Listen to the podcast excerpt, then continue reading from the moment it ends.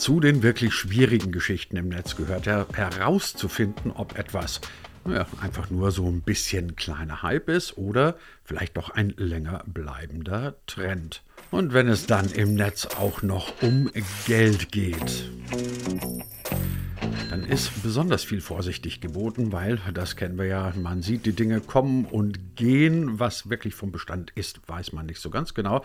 Aber mit seinem eigenen Geld will man ja nicht so sorglos umgehen, dass man sagt, naja, ist ja wurscht, wenn es weg ist. NFTs beispielsweise gehören genau in diese Kategorie. Nein, natürlich nicht in die Kategorie, bei denen das Geld weg ist, aber bei denen sich selbst der normale Netznerd gelegentlich mal fragt, ist das jetzt eine bleibende, rentable Geschichte oder handelt es sich wieder mal nur um eine der vielen, vielen Sternschnuppen, die dann irgendwann im Netzkosmos verglühen? Hat man ja alle schon gesehen. Um genau diese Frage zu beantworten, habe ich mir jemanden heute eingeladen, der sich mit diesem Thema, nämlich NFTs, hauptberuflich beschäftigt. Er ist Co-Founder und CEO eines Unternehmens namens Timeless. Dort werden viele luxuriöse Sachen gehandelt und unter anderem auch NFT. Also in Anlehnung an eine Fernsehsendung Hot oder Schrott, das klären wir jetzt gleich mit Jan Kahnert. Herzlich willkommen, sage ich damit zu einer neuen Folge von D25, dem Digitalisierungspodcast von Hybrid 1. Gibt es wie immer überall da, wo es gute Podcasts gibt. Mein Name ist Christian Jakubetz und ich wünsche erkenntnisreiche 20 Minuten. Jan, Kunstwerke, die aus Pixel sind und die irgendwie ganz, ganz viel Geld wert sein können. Es nicht zwangsweise sein müssen, aber wert sein können. Wenn man mir das vor zwei Jahren, nehmen wir mal an, gesagt hätten, dann hätte ich gesagt, was ist denn das jetzt für ein Quatsch?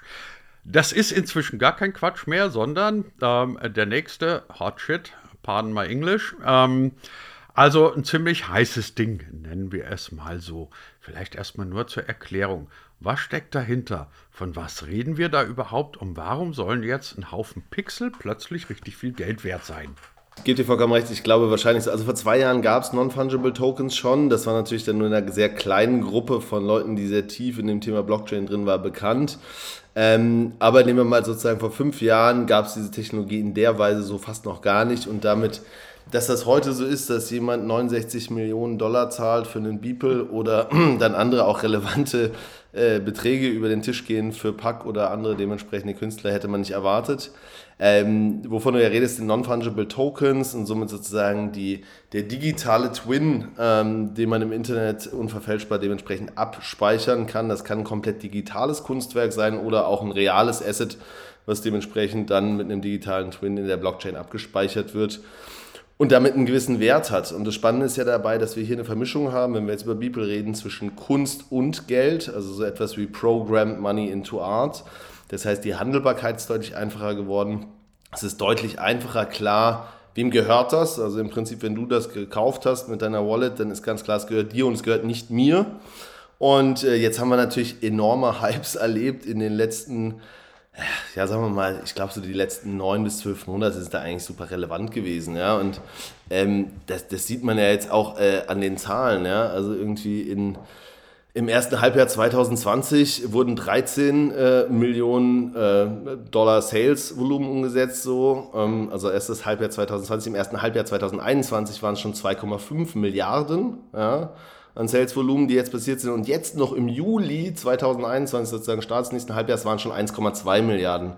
Das heißt, wir haben hier eine enorme Entwicklung an dem Markt, der so vorher auf der einen Seite nicht vorhersehbar war und aber auch natürlich ja, komplett neue Kundengruppen in einer gewissen Weise plötzlich bespielt und aber eigentlich aus dem Nichts eine neue Collectible-Klasse entstanden ist. Ja. Kann man das mit einem konventionellen, analogen, in Anführungszeichen echten Kunstmarkt vergleichen oder folgt dieser Markt dann wieder sehr eigenen und möglicherweise digitalen Gesetzen? Es hat schon Ähnlichkeit mit dem Collectible- und Kunstmarkt in einer gewissen Weise. Es geht darum, dass Leute ihren Geschmack darüber auszeichnen, also was für man sich zum Beispiel für einen Krypto-Punk kauft und so weiter. Also dass das schon ähnlich wie dir jetzt vielleicht Picasso besser gefällt oder Damien Hirst im Gegensatz zu irgendetwas anderem, hat das diese Komponente sicherlich des, des Passionate Investings. Das ist so.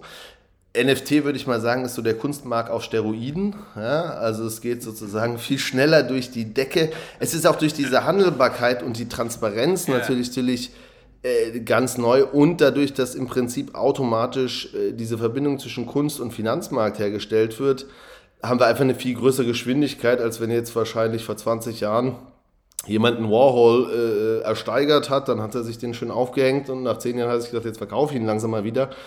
Das passiert heute äh, zum Teil in Tagen oder Monaten. Und ähm, wir haben eine ganz neue Nutzergruppe, die sich in einer gewissen Weise mit Kunst oder auch mit dezentralen Assets auseinandersetzt. Und das sind eben nicht mehr wie früher vielleicht der, der reiche 65-jährige Herr, der dann sozusagen zu Sotheby's geht, sich ein Glas Champagner in die Hand drücken lässt und dann äh, in der Champagnerlaune ein Bild kauft, sondern eher wahrscheinlich ein junger 30-jähriger Nerd, der früh in Krypto eingestiegen ist und jetzt sagt, er gibt sein Ethereum auch für digitale Kunst aus. Ähm, die aber wiederum ganz klein zuordnenbar ist. Also da auch ganz eindeutig, dass er der Besitzer dieses CryptoPunks oder dieses Beeple-Kunstwerks ist. Und ähm, da ist es ja zwangsläufig bei Trends wie bei allem anderen auch, da am Schluss entscheiden die Zahlen. Also wie viele Leute adoptieren diesen Trend, wie viele Leute gehen da mit rein, wie spannend finden sie das. Hier gibt es sicherlich auch Gefahren. Ja? Also jetzt sozusagen könnte man wahrscheinlich eventuell von einem überhitzten Markt reden. Also da werden auch Leute Geld verlieren.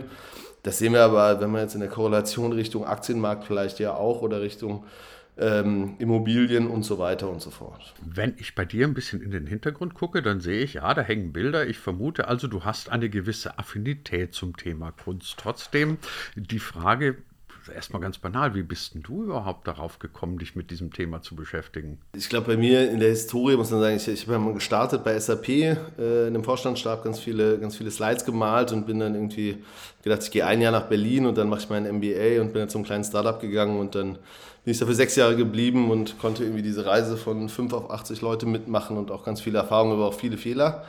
Und äh, dann habe ich mich so ab 2016 sehr intensiv mit Blockchain beschäftigt. Also ich fand die Technologie immer unglaublich spannend. Und das hat mich, ich habe dann mich abends mit einem Freund hingesetzt und wir haben probiert, diese White Paper zu verstehen, was wir absolut nicht getan haben.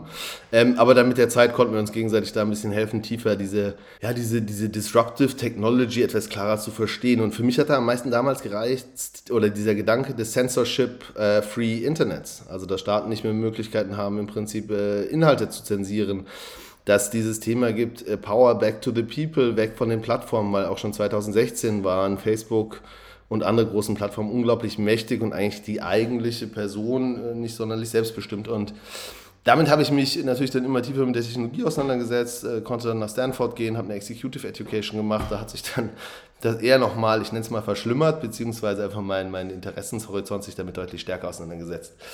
Und ähm, das große Problem war ja immer von Blockchain oder ist es zu einem Teil noch, dass man da, da gibt es dann eine Gruppe von Menschen, die da unglaublich toll sich über Standards unterhalten können und wie das ist und wie Protokolle die Welt verändern und überhaupt.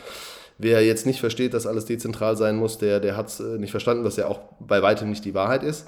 Und jetzt haben wir aber mit NFT zum ersten Mal so einen Ansatz, wo die normale Welt, also der normale Mensch, der sich jetzt nicht tief mit technischen Sachen auseinandersetzt, ein Beispiel hat, was denn so Dezentralität heißen kann und wie das ist und dass da dementsprechend auch äh, Geld investiert wird und dass dann ein gewisser Markt ist. Ob er das nun gut findet oder schlecht findet, ist nochmal was ganz anderes. Ich habe mich, wie gesagt, schon sehr lange damit beschäftigt, finde diese disrupti äh, disruptive Technologie einfach unglaublich spannend. Ich glaube auch, dass das eigentlich alles verändern wird in einer gewissen Weise und es wird zwar noch ein bisschen Zeit brauchen.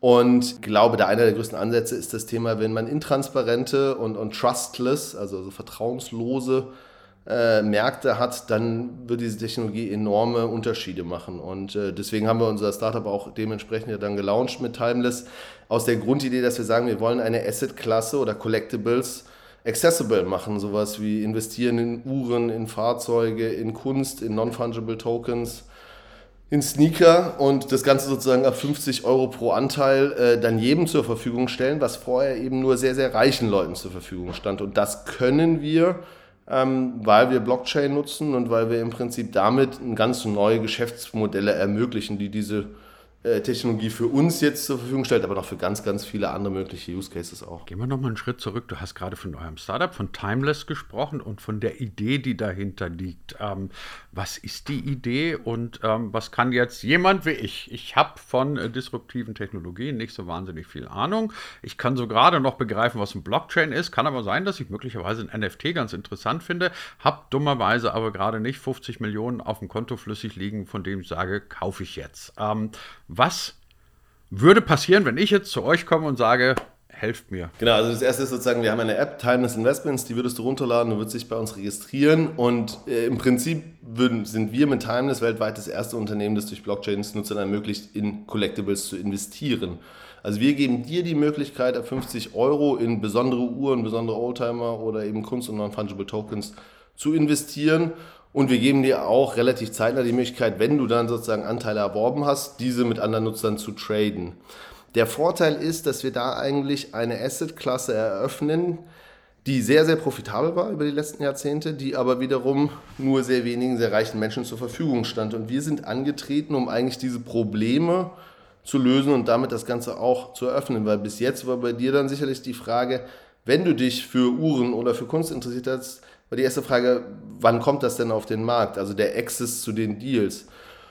Und wenn du dann herausgefunden hast, kommt etwas auf den Markt, ging es um das ganze Thema Expertise. Also ist das wirklich das reale, äh das reale Collectible, das reale Kunstwerk? Ist das denn original? Ähm, äh, ist das der richtige Preis? Also all diese Fragen, die man stellt. Und als nächster Punkt das Thema Kapital. Also hast du denn, ist das denn jetzt eine gute Entscheidung bezüglich Diversifikation, dass du jetzt 150.000 Euro für ein Auto ausgibst, das du total toll findest, aber leider nicht so überlegt hast, wie man das ganze Thema Versicherung, Lagerung und auch später wieder Verkauf macht. Und das bieten wir im Prinzip als Service an. Wir nehmen das Thema, übernehmen das Thema, dass wir kuratieren und zertifizieren die dementsprechenden Collectibles. Wir machen es affordable, also sozusagen mit 50 Euro pro Anteil, sehr einfach, erste Tryouts zu machen und wir machen es handelbar. Also auch das Thema, eigentlich sind diese Assets sehr illiquide. Und hiermit bringen wir eine Liquidität rein. Also für dich die Möglichkeit, wenn du sagst nach sechs Monaten, ich glaube, diese Uhr hat sich schon sehr gut entwickelt, ich würde jetzt gerne meine Anteile wieder verkaufen, dann kannst du das. Oder du kannst warten, bis wir das Ganze sozusagen auktionieren. Ähm, und das fanden wir auf der einen Seite technologisch unglaublich spannend. Also das ist eben einer der Use Cases, wo auch mein Vater das ohne Probleme benutzen kann. Da steht auch nirgendwo Blockchain drauf, sondern wir nutzen eigentlich sozusagen die Technologie, um den Backbone dementsprechend überhaupt zu ermöglichen. Aber unsere App ist eine relativ klare, cleane App, wo man im Prinzip die Objekte sieht, wo es eine klare Beschreibung gibt, wo es eine klare Thematik, wie die Preisentwicklung war über die Jahre zuvor.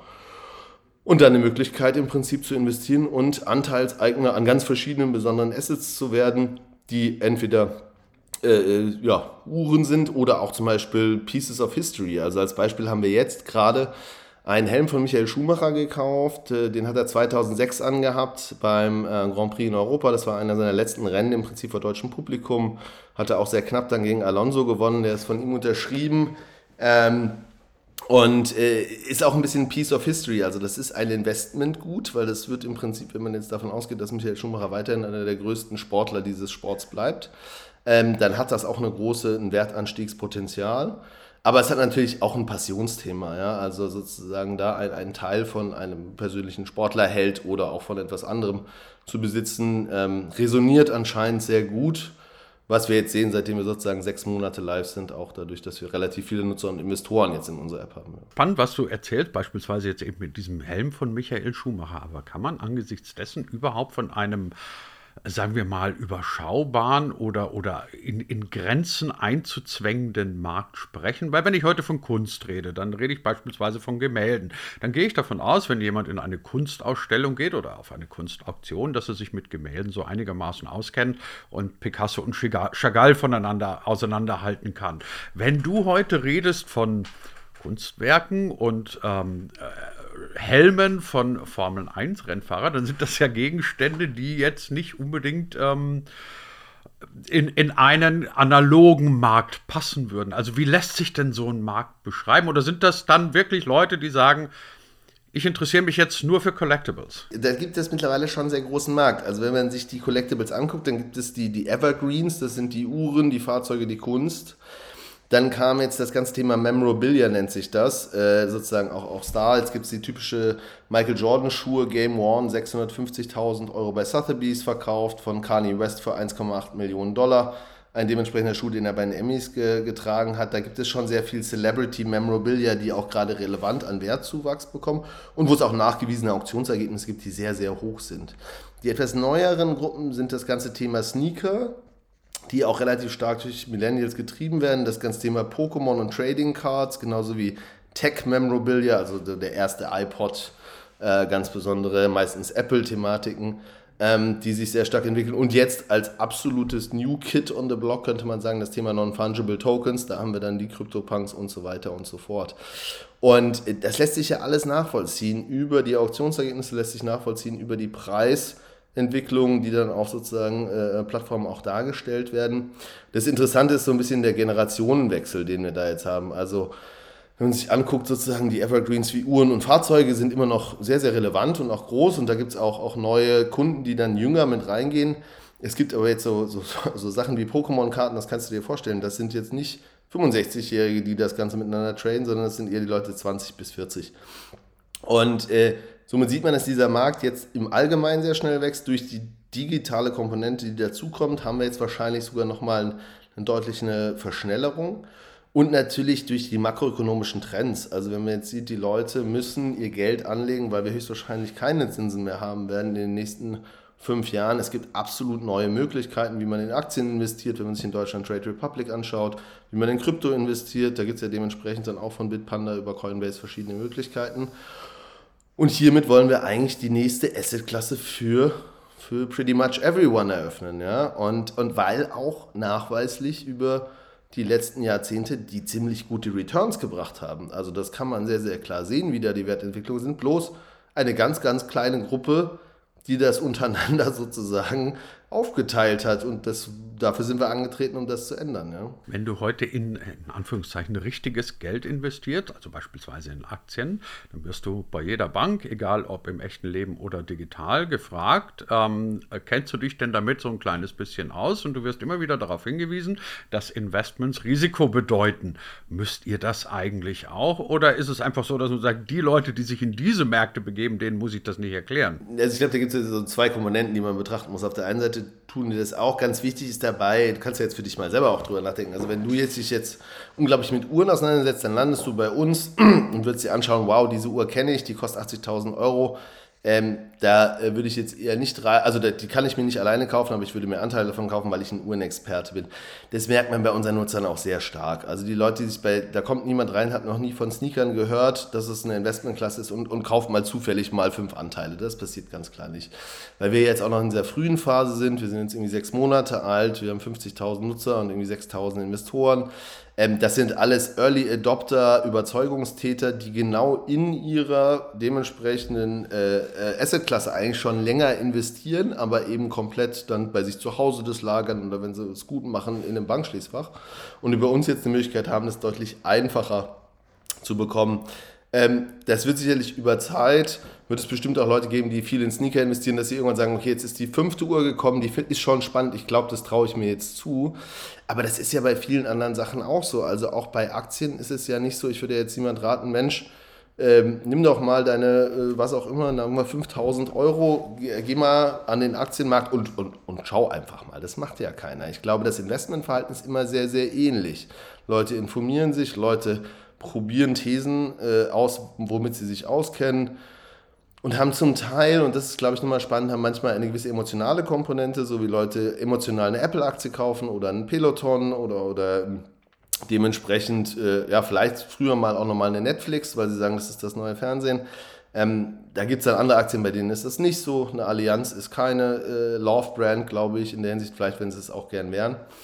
Ähm, und ich glaube, das ist schon enorm klar bei uns abzusehen, dass die Leute, die investieren, die auch, wenn wir ehrlich sind, ähm, so mutig sind, einem deutschen Unternehmen, zwar GmbH und mit Investor Porsche und so weiter, aber natürlich Geld zu geben für ein Asset, das sie nie in der Hand hatten. Ja, also wir lagern das ja, wir schließen das in Bankschließfächer, wir versichern das und so weiter. Aber da sind wir jetzt ja schon eher Vorreiter auf dem Thema, wie man sich Finanzinvestments anschaut in der Zukunft und was das dementsprechend auch heißt. Genau, und somit ähm, klären wir darüber auf. Wir haben FAQs, wir haben Experten-Talks, wir haben äh, dementsprechende sozusagen dann Themen dabei. Was wir aber, wie gesagt, ganz klar sehen, ist, dass die Leute, die jetzt bei uns, wir haben gestern zum Beispiel einen Koons äh, gelauncht, äh, Jeff Koons, ein Kunstwerk, das sind Leute, die, die beschäftigen sich sehr, sehr lange damit. Und deswegen ist das dann auch so schnell ausverkauft. Das war jetzt in zehn Minuten ausverkauft, weil die genau wussten, das ist eine wahrscheinlich relativ gute Wette. Ja. Dann sag uns doch mal, weil wir jetzt gerade von der aktuellen Lage am Markt gesprochen haben, so zum Schluss dieser neuen Folge von D25, was ist deine Einschätzung? Wo wird dieser Markt, wo werdet ihr auch stehen in, sagen wir, im Jahr 2025, sind also noch, äh, ja gut, dreieinhalb Jahre. Wie wird sich das Ganze aus deiner Sicht entwickeln? Also ich glaube ganz klar, dass, dass Collectibles die dritte relevante Assetklasse werden, neben Krypto und Aktien für Personen zwischen 20 und 40 und zwar innerhalb der nächsten dreieinhalb Jahre.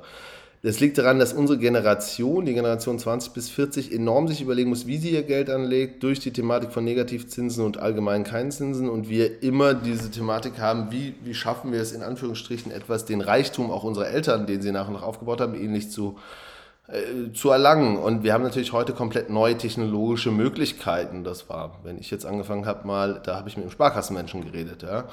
Ähm, und dadurch, dass diese, äh, dieses Passion Investing, also dieses ich will, I wanna own a piece of history und auf der anderen Seite, ich kenne mich mit Themen eben wie Pokémon-Karten oder Sneakern besser aus, vielleicht als mit der Performance und den Fundamentals von Bayer, ähm, wird sicherlich dazu führen, dass die junge Generation sich deutlich intensiver das anschaut und auf der anderen Seite auch vollkommen akzeptiert hat, dass es digitale Werte gibt, die einen Wert haben. Bestes Beispiel ist Bitcoin, was sicherlich sehr, sehr stark von den Millennials getragen wird und auf der anderen Seite eben aber auch ein Ethereum, wo man sagen würde, das ist, äh, ja, äh, wenn man sagt, Bitcoin ist the gold, dann Ethereum ist the oil und NFT are the diamonds. Ähm, das sind sicherlich Sachen, die bewegen unsere Generation. Und somit bin ich da eigentlich sehr ähm, positiv, dass das eine relevante und aber auch profitable und gute Assetklasse wird in den nächsten Jahren. Also, liebe Leute, wenn ihr wieder mal darüber nachdenken solltet, wie ihr eure Euros investieren könnt und ihr findet jetzt irgendwelche Aktienfonds oder Allianzaktien, wie du sie so schön vorhin beschrieben hast, ein bisschen uncool und ihr habt Lust, euch mal mit was richtig Coolen zu beschäftigen, das wäre eine Möglichkeit. Wie das funktioniert, hat uns heute erklärt Jan Kahner Bernhard. Er ist CEO und Co-Founder von Timeless. Jan, ganz herzlichen Dank dafür. Vielen Dank, hat mich sehr gefreut.